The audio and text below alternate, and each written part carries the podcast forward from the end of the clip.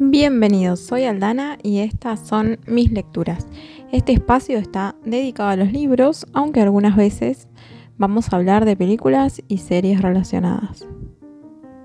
En esta oportunidad vamos a hablar de la serie Volver a ti de la escritora española Alice Kellen, que está formada por las novelas 33 razones para volver a verte, 23 otoños antes de ti y 13 locuras que regalarte. Las tres historias se pueden leer de manera independiente, pero sería mejor si se leyeran en ese orden para no hacerse un spoiler de eh, alguna de las historias anteriores. Como les he dicho muchas veces, los libros de esta autora se leen de una sentada, es rapidísimo, son súper adictivos y también hay que tener en cuenta que ella sabe crear personajes que son complejos, pero que los llegas a comprender en todo momento y que los conflictos de estas historias suelen ser las problemáticas que los personajes suelen sufrir en su pasado o contradicciones que tienen ellos mismos. Y les aclaro que a mí las tres historias me gustaron de la misma forma. En estas tres historias nos vamos a encontrar con cuatro amigos que se llaman Mike, Rachel, Luke y Jason. Ellos se conocen desde que son niños, pero por circunstancias de la vida terminan separándose. Y entonces la historia empieza en el primer libro, que se titula 33 razones para volver a verte, el cual, al ser el primer libro, es bastante introductorio. Entonces comienza contándonos cómo empieza la amistad de estos cuatro amigos que mencioné anteriormente, que tienen que separarse en, un momento por algo que sucede. Y entonces el grupo queda dividido en Mike, Jason y Luke y Rachel por su cuenta y después vuelve a la actualidad, donde ya pasaron muchos años y por una casualidad de la vida eh, se vuelven a encontrar y deciden retomar esa amistad. Les voy a leer la sinopsis.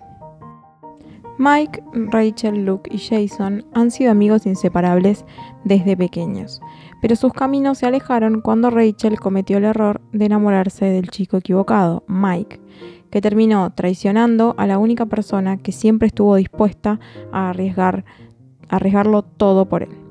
Cinco años después, el destino vuelve a unirlos, pero ahora Rachel ha cambiado. Es tan arisca como su gato mantequilla y ya no se permite confiar en nadie. Por eso, a pesar de estar a punto de ser desahuciada, lo último que desea es dejarse convencer para mudarse con ellos. ¿Cómo podría mantener su corazón intacto y a salvo viviendo bajo el mismo techo que Mike? Sabe que esconde secretos y que su mirada gris es capaz de despertar todos los recuerdos que ella llevaba tanto tiempo intentando olvidar. Bueno, como hemos visto entonces en la sinopsis, Rachel y Mike van a ser los protagonistas de esta historia. Ellos tienen una carga emocional tan grande sobre su pasado que los va a condicionar a la hora de afrontar su presente y, su futuro. El personaje de Rachel a mí me gustó mucho y es un libro que es hermosísimo y les recomiendo que lo lean. Alice Kellen mencionó que la idea para esta novela surgió en el verano del 2014 y estaba en medio de otro proyecto. Entonces ella dejó este proyecto que estaba escribiendo a medias y se emocionó tanto con la historia de Rachel y Mike que ya no pudo parar de escribirla. También que la releyó y la reescribió y cambió muchas veces, pero que al final quedó muy contenta con el resultado eh, y, con, cómo quedó la historia porque era todo lo que ella quería plasmar. Y algo que descubrió durante la escritura de esta novela es que tenía que seguir su propio estilo. Ella menciona que al final del primer borrador tenía la idea de hacer un giro de 180 grados, pero que siguió su instinto que le decía que no iba a funcionar porque no era ella, y describe su forma de escritura como la de lectora, donde ella ama las historias de amor sencillas, emocionales y de personajes Eh, por lo tanto, no podría haber escrito algo tan diferente a esto que, quería hacer. Y sobre los protagonistas dijo, y acá eh, les voy a leer lo que, lo que ella dijo. Han sido personajes difíciles desde el principio, ambos con, muchas luces y sombras. no son perfectos, los dos tienen miedos, inseguridades y problemas que solucionar. Y después sobre la historia dice, sigue la línea de las anteriores, centrada en el romance y en la parte más emocional, con muchos detalles, momentos y diálogos entre los protagonistas. Esto nos lleva al segundo libro, que es 23 otoños antes de ti. Y en este caso, y lo mismo va a pasar con el siguiente, vamos a tener a uno de los dos amigos, que no son ni Mike ni Rachel, que van a ser los protagonistas de esta historia con su coprotagonista, que va a ser un personaje nuevo. En este caso está protagonizada por Luke, que es uno de, como dije, uno de los miembros del grupo anterior, y Harriet, que es un personaje nuevo. Les voy a leer la sinopsis. Lo que pasa en Las Vegas se queda en Las Vegas, o al menos eso fue lo que Harriet Gibson pensó tras conseguir casarse allí con Luke Evans, el primer desconocido que se cruzó en su camino. Esos papeles matrimoniales eran todo lo que necesitaba para cobrar la herencia de su padre. Sin embargo, todo se complica cuando dos años después, él da con su paradero y llega sin avisar al pequeño pueblo donde ella vive. Luke es testarudo y tiene la firme intención de conseguir el divorcio, pero Harriet no tarda en, advertir que también es descarado, sexy y divertido algo que termina siendo un camino tentador pero lleno de problemas. ¿Qué hacer cuando tu corazón toma la dirección equivocada? Y esto nos lleva a hablar un poco de Luke, que esto no es spoiler. Luke es el amigo fiestero. En la novela anterior es el despreocupado del grupo, que creemos que no tiene ningún problema en su vida. Pero él nos demuestra que en esta novela que no todo lo que vemos es real y lo vamos a descubrir. Harriet, la coprotagonista, ella eh, es una joven que tiene una carga sobre algo que le sucedió en su adolescencia y es un personaje que no puedes evitar quererlo, es muy entrañable. Y exactamente como la novela anterior y otras que he leído la autora, tenemos otra vez personajes muy complejos y que son misteriosos a la vez y también es una historia que tiene partes muy divertidas. Sobre la novela, la autora dijo que quería escribir la historia de Luke no solo porque el personaje le pedía, sino porque quedó abierta en la novela anterior. También que la historia le fluyó eh, tanto que no necesitó ni hacer eh, esquemas sobre eh, lo, que, lo que tenía que escribir, solamente se dedicó a escribir. ¿no? O sea, no, hizo eh, el, esquema anterior que suelen hacer los escritores de cómo iba a desarrollarse la historia, sino que se dejó llevar por, por lo que le salía. Sus palabras sobre la novela fueron, y acá voy a leer lo que dijo ella textualmente, la verdad es que quizás por lo fluida que nació su historia y lo que significó en ese instante para mí, les guardo mucho cariño a Luke y Harriet.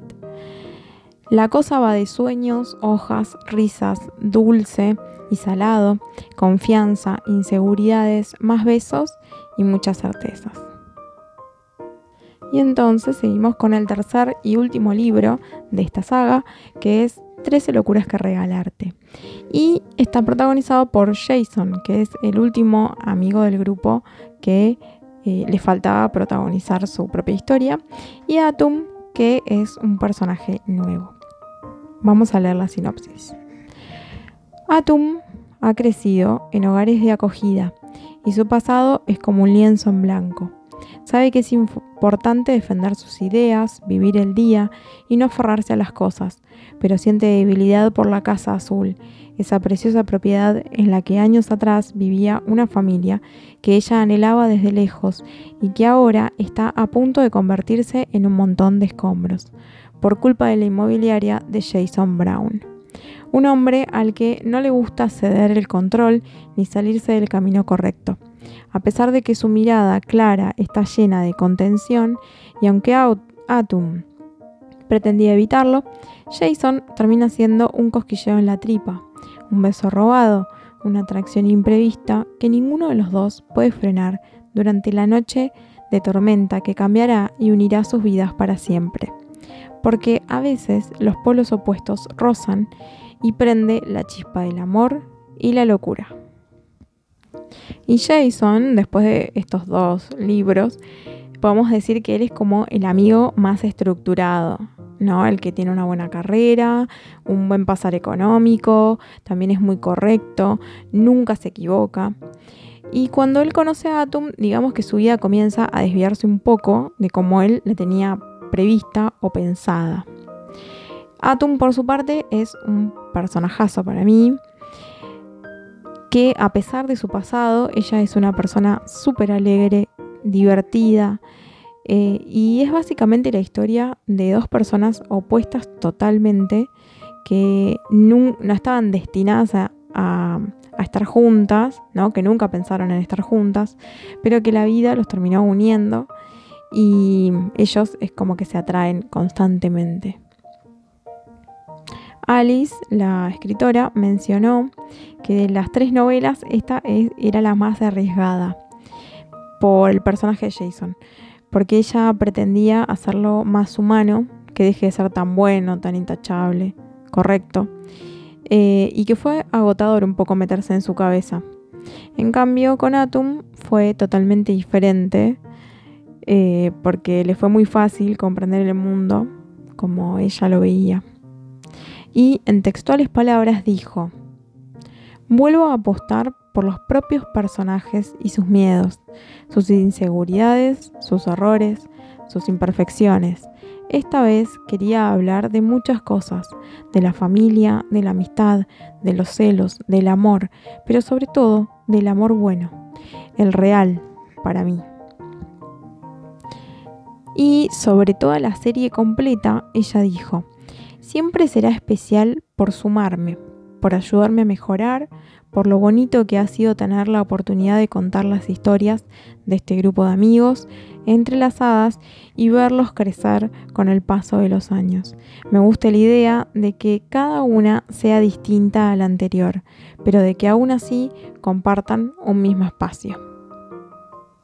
Y para concluir entonces este episodio dedicado a esta trilogía, eh, debo mencionarles, y como se habrán dado cuenta, que mi favorita fue la última, pero todas son hermosas y totalmente diferentes.